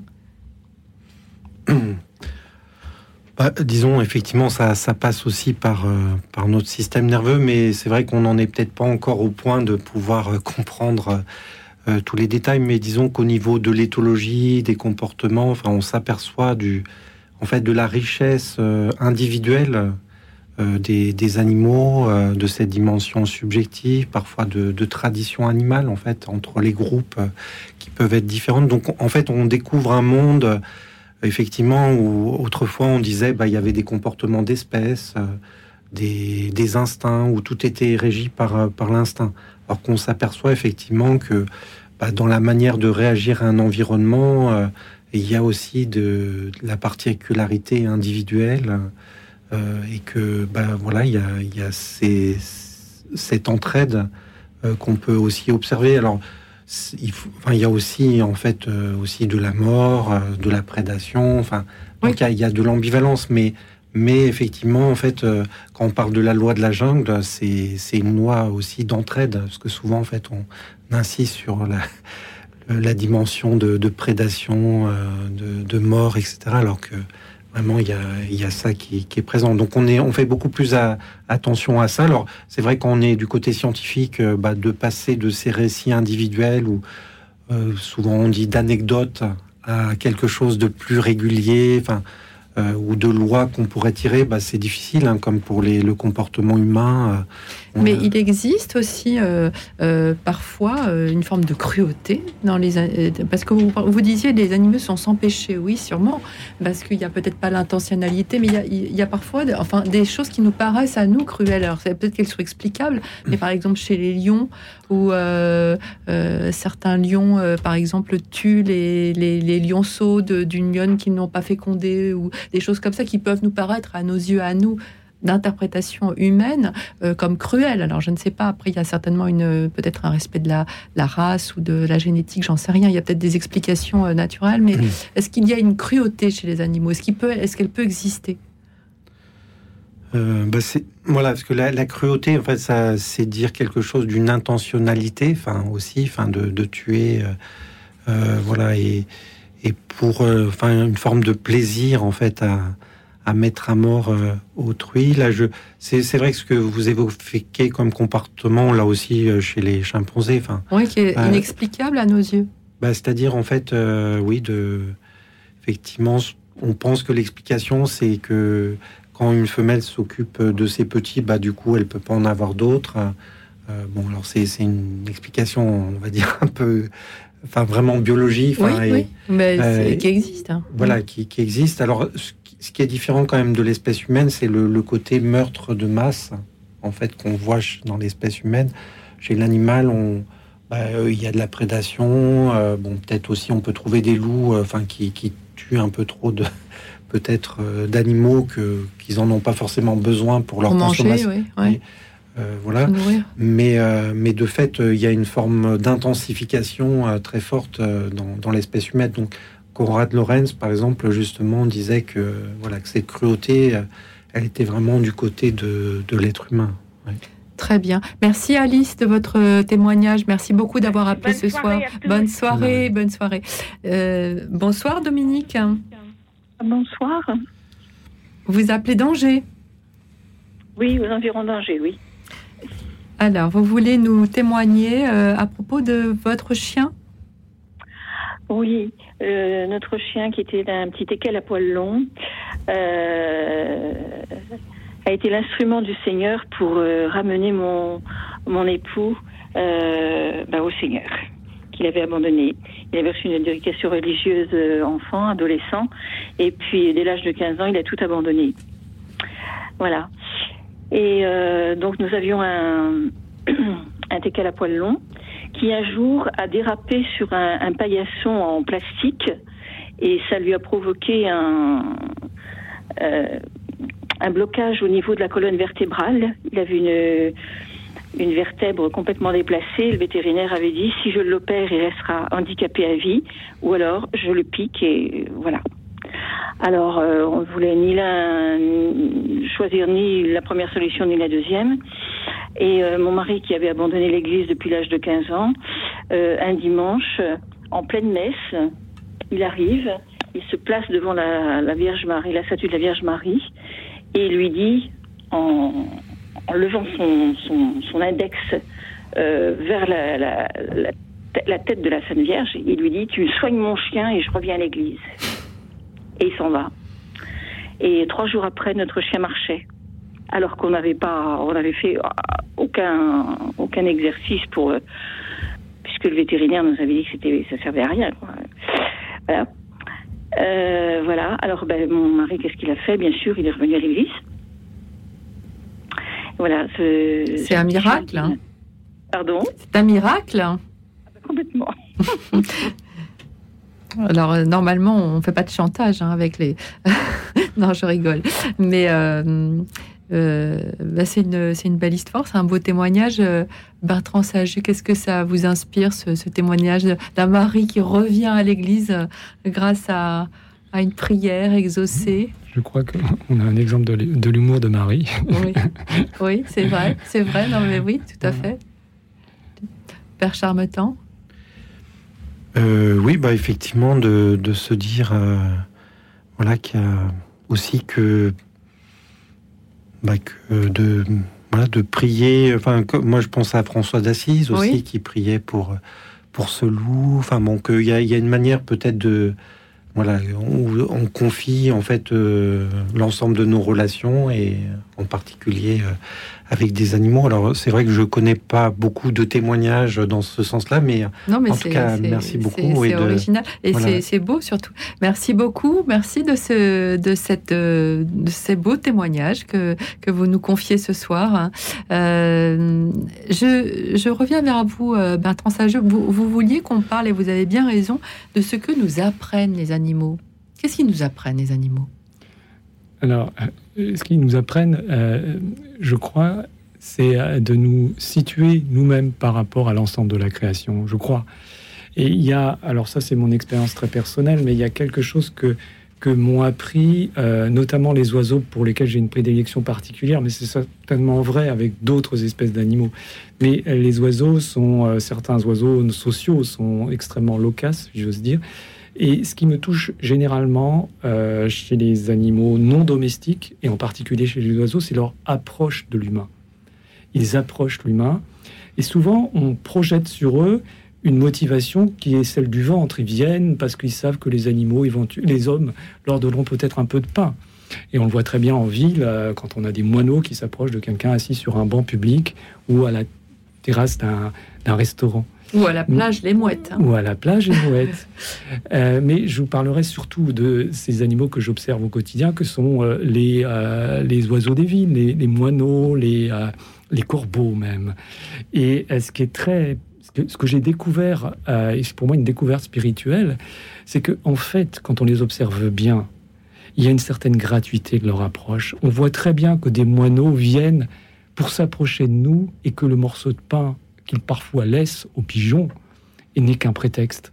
On le voit très bien euh, sur le parvis de Notre-Dame lorsqu'un un, touriste tend la main avec un morceau de pain et que des moineaux viennent se poser sur, sur sa main pour picorer et que d'autres oiseaux tournent en carrousel. En fait, ils ont plein de nourriture par ailleurs. Ils viennent parce qu'ils veulent exercer cette prouesse de vol face à un être humain. C'est évident. Mmh. Et euh, ça m'a fait faire une découverte. C'est que, en fait, premièrement, on, apprend une certaine humilité en les observant. Pourquoi? Parce qu'on s'aperçoit que euh, on projette sur eux une intention qui est celle du ventre, alors qu'en fait, ils viennent jouer avec nous. Et ils nous le révèlent petit à petit. Et qu'en en fait, ils viennent jouer à conditionner notre comportement. Parce qu'ils savent très bien qu'en s'approchant de nous sur la terrasse d'un café, c'est notre attention qu'ils cherchent de capter. C'est pas le morceau de pain qu'ils cherchent à voler. Et ça, pour moi, c'est vraiment une leçon spirituelle parce que ça veut dire quoi? Ça veut dire, comme le dit une autrice que j'aime beaucoup, Vinciane Després, qui a écrit un ouvrage très intéressant, Habiter en oiseau, les oiseaux nous regardent. Et ils nous regardent avec intérêt. ils sont assez intéressés par notre comportement. Ils s'amusent à conditionner notre comportement. Et qu'est-ce que ça veut dire? Qu'ils veulent cette proximité, qu'ils veulent ne pas avoir peur de s'approcher de nous. Et une fois, en observant un corbeau qui s'était approché de moi dans Paris même, et qui se dressait face à moi, j'ai eu cette intuition soudaine qui me disait même pas peur. Même pas peur. Comme pour me dire, je n'ai pas peur d'être là face à toi, alors que je ne suis pas un animal domestique. Il restait là pointé. Et pour moi, ce même pas peur, c'est euh, c'est ce qu'on retrouve dans le leitmotiv. N'ayez pas peur, le leitmotiv des évangiles. Et, c'est le leitmotiv aussi de, de, Luc, quand, quand l'ange s'adresse à Marie, n'aie pas peur, ne crains pas. Et les animaux nous disent, je voudrais ne pas avoir peur à m'approcher de toi. Et c'est ce qu'ils nous disent au quotidien.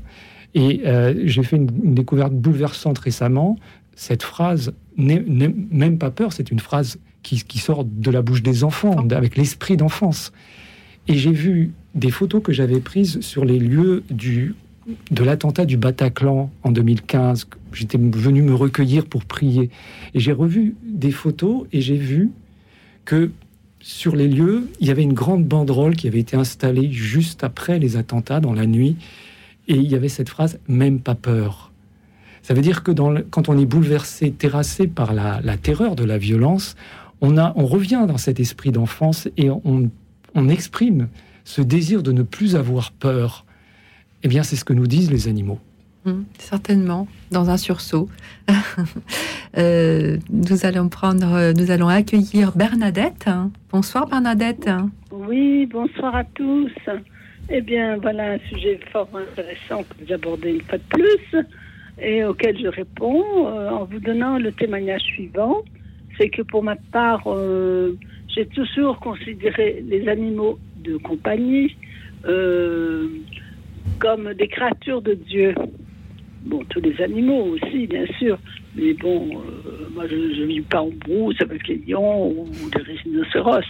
Bon, je suis en France et c'est une collègue qui était, qui faisait partie d'une fraternité franciscaine qui euh, m'a un peu provoqué dans cet amour euh, pour les animaux, dans la mesure où elle était tout le temps à la recherche dans le quartier avant son travail d'aller nourrir les, chiens ou les chats surtout qui étaient errants.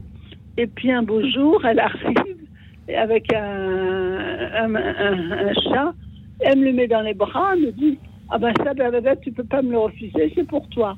Ah, j'ai dit, mais mon Dieu, moi je suis à mon travail, hein. euh, qu'est-ce que je vais faire? Ah Dieu, ben écoute, on va s'arranger, on va trouver une place, et puis tu l'emmèneras chez toi après, etc. Donc j'étais devant le fait accompli que Saint François d'Assise me donnait à m'occuper d'un chat. Alors me voilà bien. Et donc euh, j'ai pris ce chat euh, sous, sous, mon aile et euh, nous avons euh, communiqué, nous avons sympathisé.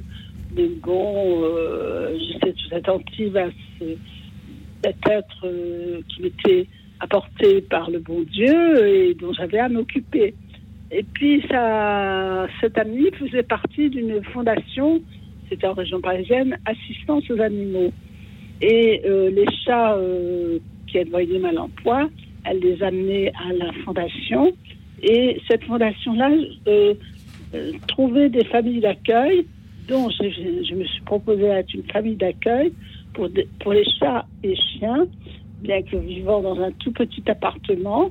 Enfin, j'ai eu une fois un chien seulement, mais c'était donc surtout des chats qu'on m'a amené, qui étaient là en attente d'être adoptés parce que le propriétaire, le maître ou la maîtresse était mort, ou il y avait un divorce, ou la maladie d'un enfant qui était incompatible avec cet animal. Enfin, bon, j'étais assistante sociale et au travers de ces animaux, je continuais à faire du social. En fait. Donc, euh, ce que j'allais dire. Voilà, j'étais famille d'accueil pendant un certain temps.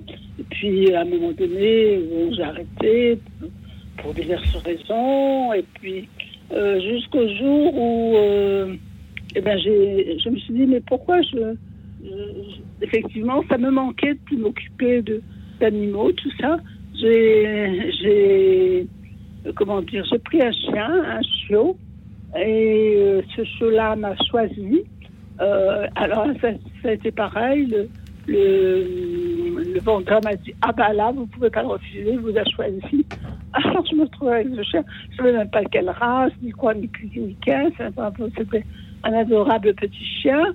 Euh, dont j'ai demandé ensuite des précisions quant à son évolution, quant à ça, voilà, certaines choses. Et, et je l'ai embarqué chez moi. Mais euh, avant de le prendre, euh, de l'amener chez moi, nous avons fait une halte dans une église où je voulais vraiment présenter ce chien à, au bon Dieu.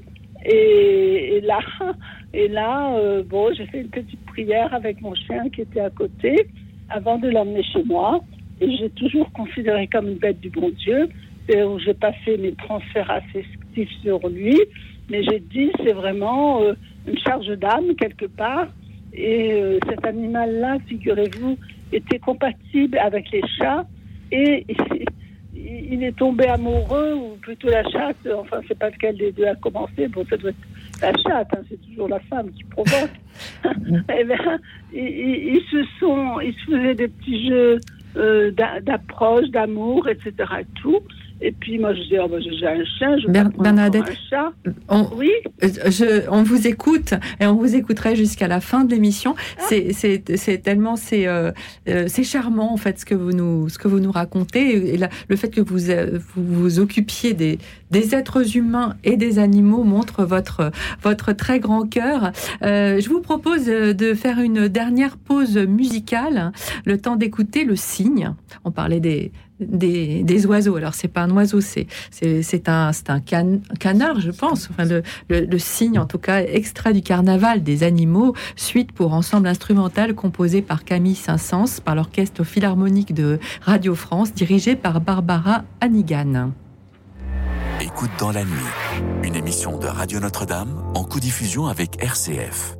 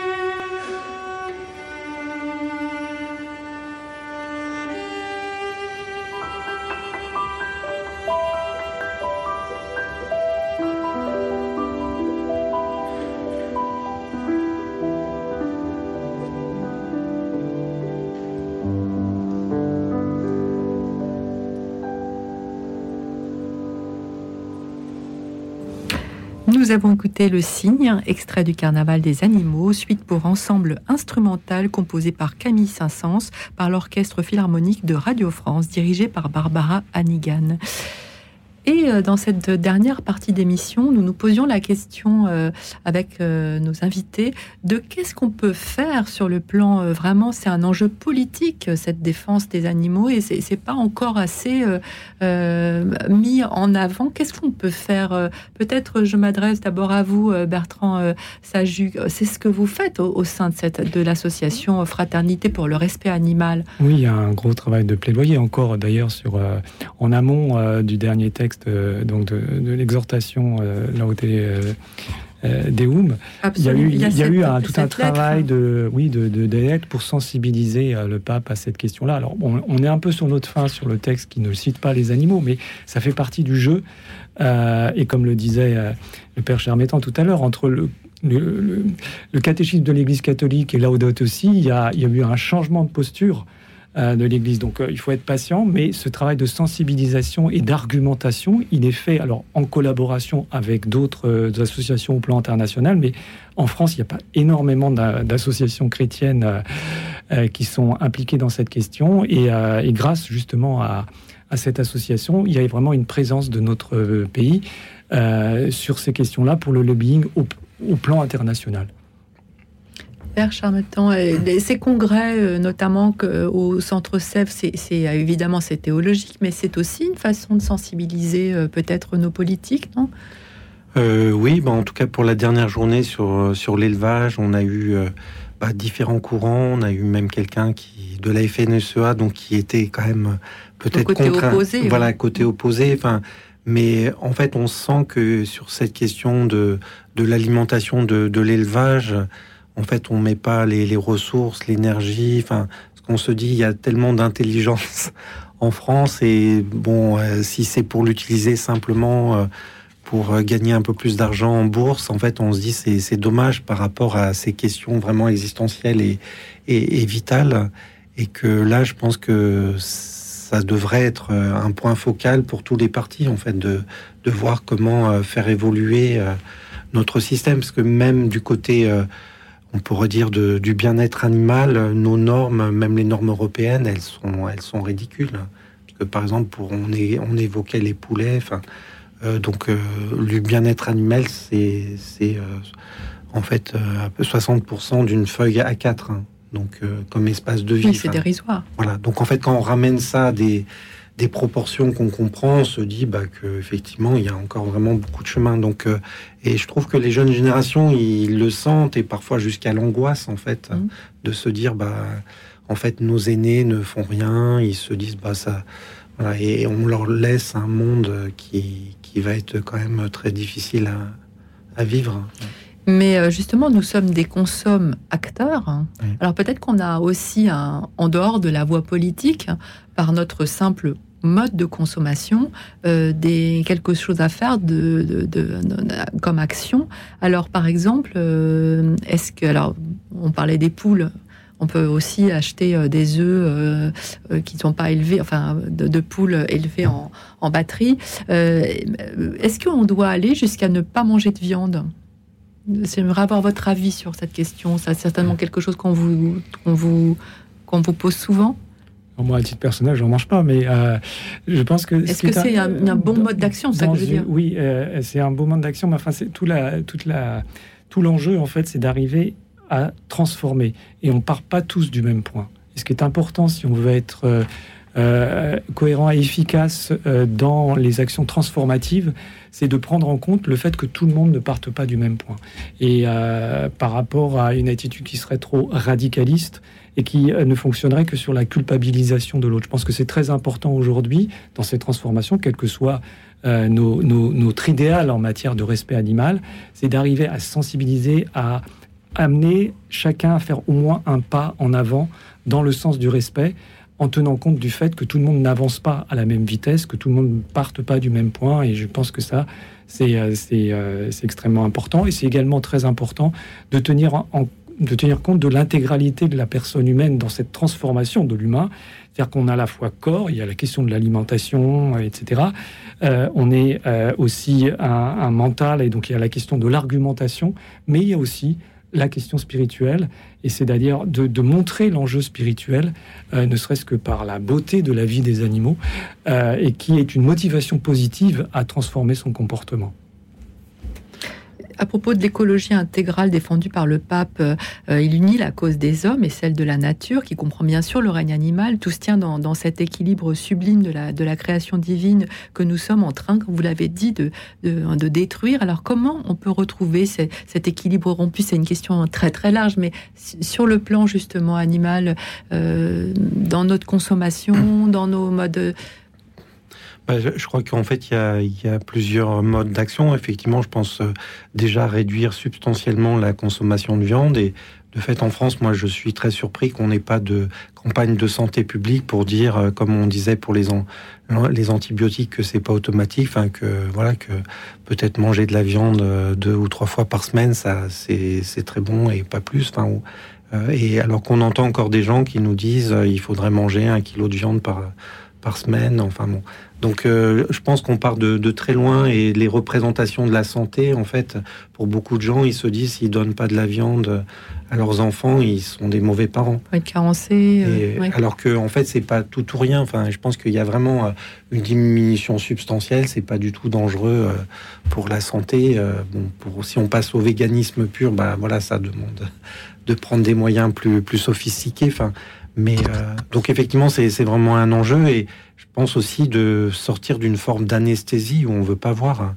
Parce que bon, je trouve qu'il y a des associations qui aident peut-être justement côté prophétique, type L214, à nous montrer ce qui se passe dans les abattoirs. Ou, euh, et donc, euh, voilà, et qui le font de manière non violente. Donc, euh, on a besoin aussi de, un peu de gens un peu plus prophètes ou dans le mode d'alimentation qui vont plus loin que la majorité pour voilà, nous, questionner.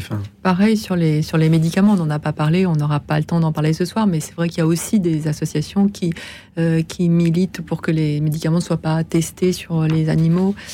C'est malheureusement la fin. de toute façon, c'est une question euh, sans fin, donc euh, qui aura, qui fera l'objet certainement d'une autre émission. Vu le nombre d'appels que nous avons eu ce soir, je remercie d'ailleurs nos auditeurs d'avoir appelé et je m'excuse auprès de tous ceux que je n'ai pas pu prendre à l'antenne. Daniel, Jean-Claude, Thérèse, Marie, euh, Catherine, Jean-Michel, Chantal, euh, Marise et Pierre. Alors pardon, mais vous avez vu que vous avez été très nombreux ce soir. J'en suis ravie. Donc, euh, nous referons certainement euh, une émission euh, sur la protection animale parce que oui, ça parle à tout le monde et, nous nous en réjouissons sur ce plateau. alors, l'émission touche à sa fin. merci à vous, Père Charmetan, jésuite, professeur de philosophie au Centre Sèvres, spécialisé dans la philosophie de la nature et de l'éthique animale. Et merci à vous, Bertrand Saju, membre de la Fraternité pour le respect animal d'avoir été à nos côtés ce soir pour euh, écouter, converser, partager avec nos auditeurs sur cette euh, question du respect et de la protection animale. Merci à toute l'équipe, merci à Alexis Duménil, le réalisateur, merci à François et Valérie, nos deux bénévoles qui ont pris vos appels au standard. Il me reste à vous souhaiter une nuit douce et reposante, car demain, soyez-en sûrs, nous accueillerons la lumière étincelante du jour nouveau Bye.